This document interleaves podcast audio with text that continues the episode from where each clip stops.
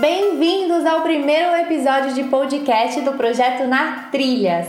Eu sou a Karina, esta que segue compartilhando a mensagem de que para seres despertos a vida é repleta de luz. Para quem não conhece o projeto Na Trilhas, é sobre o despertar, sobre a real descoberta da liberdade por meio de viagens pelo mundo. Nesta primeira temporada, vou contar histórias de um mochilão pela América do Sul, que durou mais de 100 dias. Esta história virou um livro, o Na Trilhas, Trilhando o Caminho, Despertando a Liberdade. Você pode comprar pelo site www.natrilhas.com.br. Neste primeiro episódio, eu vou contar como foi chegar na cidade mais austral do mundo e por lá aprender que tanto no snowboarding quanto na vida é preciso coragem em decidir.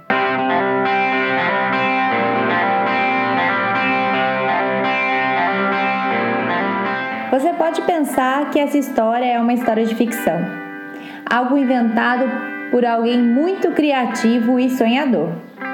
Mas não é. O que descrevo aqui é minha vida, a real jornada de uma mulher em busca de autoconhecimento. Então, encontre uma posição confortável, porque vem muita história por aí.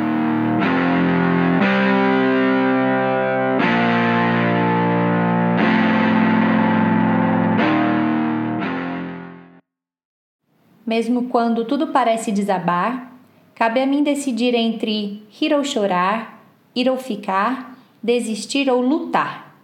Porque descobri, no caminho incerto da vida, que o mais importante é o decidir. Cora Coralina. Escolhi o Chuaia para passar os primeiros dias da viagem porque fui convidada por amigos para fazer uma temporada de snowboard. Aliás, esse convite foi o ponto de partida para que eu decidisse estender a viagem em quatro meses, rodar por outros países e fazer disso um grande teste para minha futura volta ao mundo. O começo seria o único destino de todo o mochilão que teria, ao mesmo tempo, amigos, brasileiros, hospedagem em um bom hotel e atividades turísticas todos os dias. Para chegar à cidade mais austral do mundo, capital da Terra do Fogo na Argentina, foram necessárias praticamente 24 horas entre sair de Franca, passar por São Paulo, seguir até Buenos Aires, El Chatén e finalmente chegar à encantadora Ushuaia. Afinal, alcançar lugares fenomenais requer esforço. Fui a primeira do grupo a chegar e, no caminho até o hotel, olhava atentamente aquele cenário tão exótico. Uma cidade rodeada de montanhas nevadas que parecem um quadro pintado à mão contendo infinitos tons distintos de cor branca. Uma fina neve caía e adicionava uma pitada de charme à paisagem, sem contar que instigava meus instintos aventureiros ao pensar na proximidade que estava da Península Antártica. No dia seguinte, o restante da turma foi chegando pouco a pouco. Éramos duas mulheres e dez homens e nem todos se conheciam. Foi o batismo na montanha que juntou o grupo de uma forma sincera e conduziu o clima alto astral durante toda a temporada. Ansiosos para começar, levamos o tempo suficiente de uma noite para recuperar da longa viagem e partimos pela manhã para o centro de esqui Cerro Castor. O lugar estava lotado e, na fila, encontramos pessoas locais, argentinos de outras cidades e uma grande maioria de turistas brasileiros. Na hora de alugar o equipamento, aproveitamos e reservamos os dias seguintes, até para evitar a fila futuramente. Quase todos do grupo optaram pelo snowboarding, menos três dos meninos que já esquiavam. Compramos também nosso lifting, que é a entrada da montanha. Somando o valor de todos esses itens, começamos a ter o choque de realidade dos preços exorbitantes. Eu tinha uma ideia que essa seria a parte mais cara da viagem, mas eu nem imaginava o quanto. Com tudo pronto, estava me sentindo perdida. Já havia estado em uma montanha de neve antes, mas nunca em um centro de esqui. E, assim como eu, outros sete também não tinham ideia do que fazer. Seguimos então as atrapalhadas dicas de um dos meninos que já tinha experiência.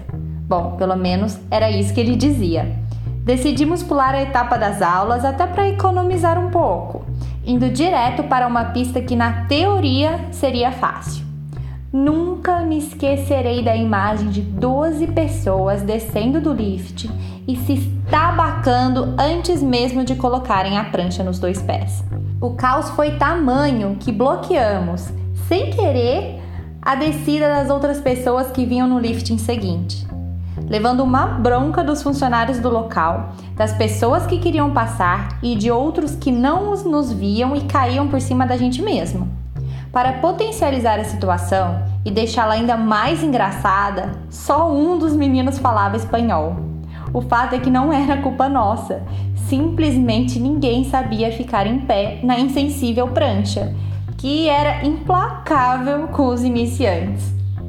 Foram quatro horas para descer uma pista que demoraria, futuramente, cerca de 10 minutos ou bem menos. Foi um dia de fazer a boca doer de tanto rir, aprender algo pela primeira vez, abandonar o ego e dar abertura para a apresentação real de cada um, conectando intensamente todos do grupo por meio do companheirismo, amizade, preocupação, ajuda e alegria.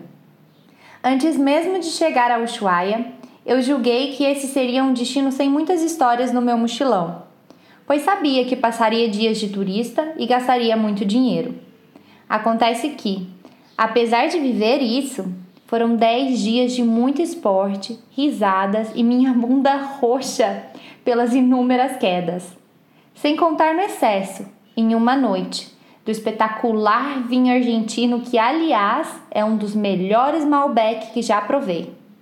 Tive também novos palavrões acrescentados ao meu pobre e inocente vocabulário que não estava à altura da criativa comunicação existente em um grupo formado na sua grande maioria por homens. Foram também dias de muitos ensinamentos, como, por exemplo, não deixar o medo tomar conta, não ter vergonha de errar, cair e pedir ajuda e não se comparar ao outro. O esporte me deu a percepção de que pequenos movimentos podem fazer a diferença, sendo eles no snow ou na vida. Comecei a entender a mágica que existe na amizade entre os seres, que pode transformar lugares em momentos inesquecíveis. Saí de lá entendendo que o meu maior tesouro seria sempre os amigos, não coisas, e levei essa verdade comigo durante todo o tempo. Hoje percebo que o Shuaya foi o desabrochar da minha jornada pois chegar até ali, no admirável fim do mundo, mostrava a mim mesma que teria força suficiente para seguir.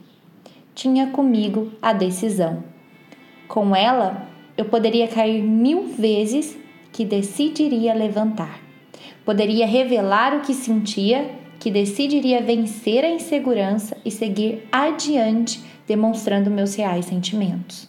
Poderia até sentir medo, mas descobri que a minha decisão era sempre pelo caminho da coragem um caminho em busca da liberdade e da diminuição da distância entre eu e eu mesma.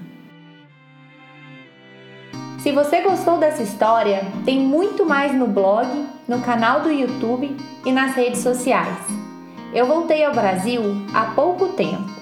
Depois da experiência pela América do Sul, eu saí para uma volta ao mundo sozinha que durou dois anos.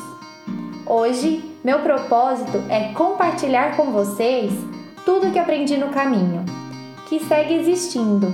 Aliás, só mudou de forma, porque enquanto houver vida, haverá jornada. Até o próximo episódio.